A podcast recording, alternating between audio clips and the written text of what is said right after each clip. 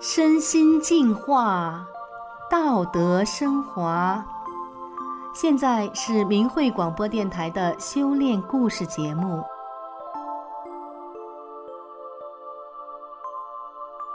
听众朋友您好，我是宋阳，今天为您分享的故事是二十多页文字，将他从死亡线救回。二零零六年，已经在城里打工多年，二十八岁的小禅，盘算着回农村老家见母亲一面，然后就到云南或贵州的大山里跳崖自杀，因为他不想给人添麻烦，所以不想死在有人的地方。小禅究竟经历了什么，竟让年纪轻轻的他就想一死了之？而这次回老家，他又会遇到什么呢？下面，就让我们一起来听听小禅的故事。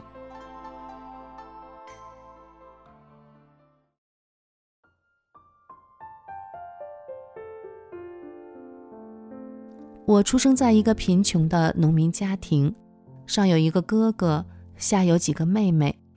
我是女孩中的老大，父母重男轻女。我小学没上完就辍学在家干活了，不到十五岁就到广东打工挣钱给家里用。因为在贫穷的家庭中长大，我对钱看得很重，不肯吃亏。我从不惹事。但谁要惹了我，我会与人拼命。我性格内向，不善言辞，只会闷头干活。别人跟我说个啥，我常常不知道如何回答。有时几天后才想起来该怎么说。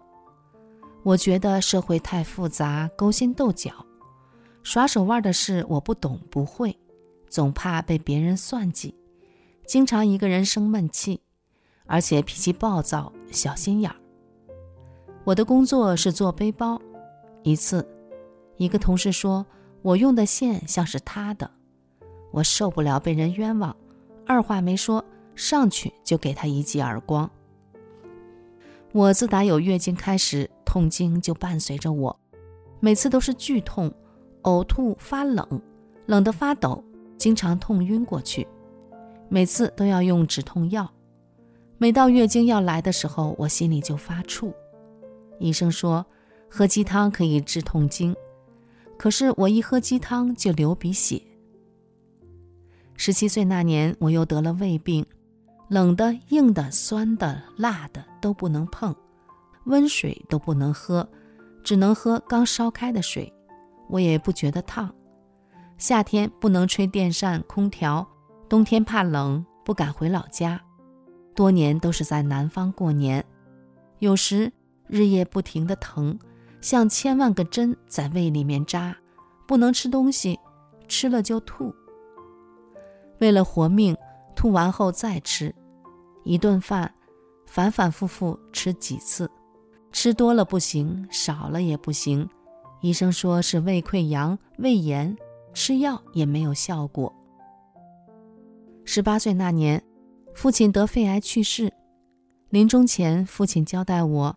你要多挣钱，给你哥娶个媳妇儿。我拖着有病的身体努力挣钱，但是因为健康问题，挣钱多的工作我也干不了，只能干些轻的、工作时间短的活。母亲只是催我给她钱，我挣的钱，除了留下很少的生活费之外，都给了家里。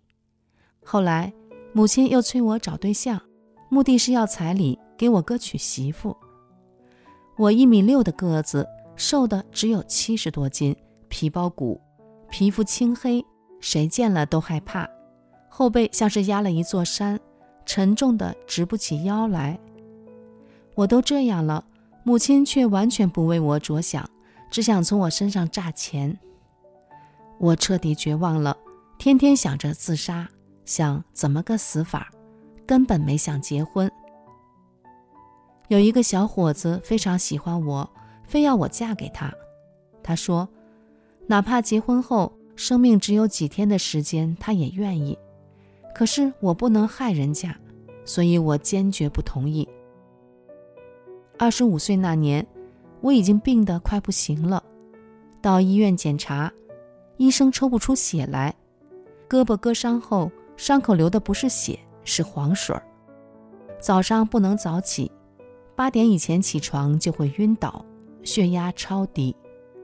医生说：“你的血里没有血细胞了，人家正常人有一百个，你二十个都不到，你已经不会造血了，怎么就你一个人来了？你家人呢？”我说：“我一个人就行，我一个人在外，哪有什么亲人呢？”我不懂他说的血细胞是怎么回事。当时也不知道他为什么问我咋没家人陪着，后来才明白，是因为医生看我快不行了，得通知家人做准备了。离奇的是，我一直活着。二零零六年那年我二十八岁，我已经想好回家见母亲一面，就到云南或贵州的大山里跳崖自杀。回去后，母亲听人说。某某地方有一个老婆婆会看病，让我去看看。出于求生的本能，我去了。去了之后，我发现这老婆婆的儿子得了肺癌，快不行了。我想，她连自己儿子的病都治不了，又怎么能治好我的病？而且我感觉，她还没有我妈练的那个功厉害。我妈有痛风病，关节肿的有碗口大。几天前刚学了那个功就不疼了，我把这事说给了那个老婆婆。我说，我回家把我妈学的那个书拿来你看看。于是，我就回家拿书。当天晚上，我把书要来，是法轮功的主要著作《转法轮》。我打算自己先看看书里写了些啥。《转法轮》一共有九讲，我第一讲还没看完。母亲就把书要回去了，因为她自己要看。就这不到一讲的文字，也就是二十多页，让我知道了法轮功是教人向善、做好人的。我觉得写书的人很正、很干净、很与众不同。这书上说的和政府宣传的一点儿也不一样。原来法轮功是被冤枉的。我知道被冤枉的滋味很难受，所以我决定。以后再见到人，一定要跟人说说这个事儿。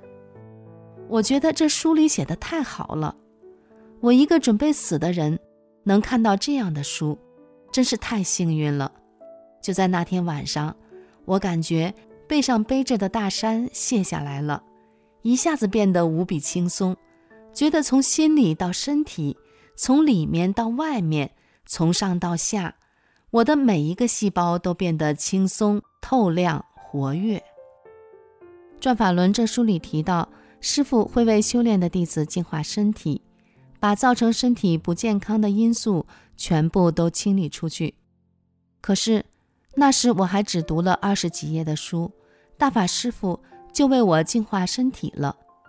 第二天起床，我头不晕了，胃不疼了，不难受了，而且想吃东西了。从此，我吃什么胃都不难受了，冷热酸辣硬都不怕了。我真切地感受到什么叫脱胎换骨。当然，我也不打算去跳崖了，我要好好修炼法轮大法。我又去了南方继续打工。自从修炼以后，我听从大法师父的要求，提高心性，我尽量按照法轮大法真善忍的原则去做。遇到事情多为别人着想。有一段时间，我在一家出租车公司做调度。一次，甲司机抱怨我把一单活给了乙司机，没给他。我解释说，这是人家乙司机自己接的活，我不能把他拿来给你。他把我告到 A 经理那儿。第二天公司开例会，本来我这一级的员工是不应该参加的。但是 A 经理把我也叫去了，参加会议的有好几十人。A 经理在会上点名狠批了我一通。面对不公，以前我会当场就把 A 经理给怼回去。这时的我只是单独跟 A 经理简单的说了说事情的真实情况，没有在会上直接和他争辩。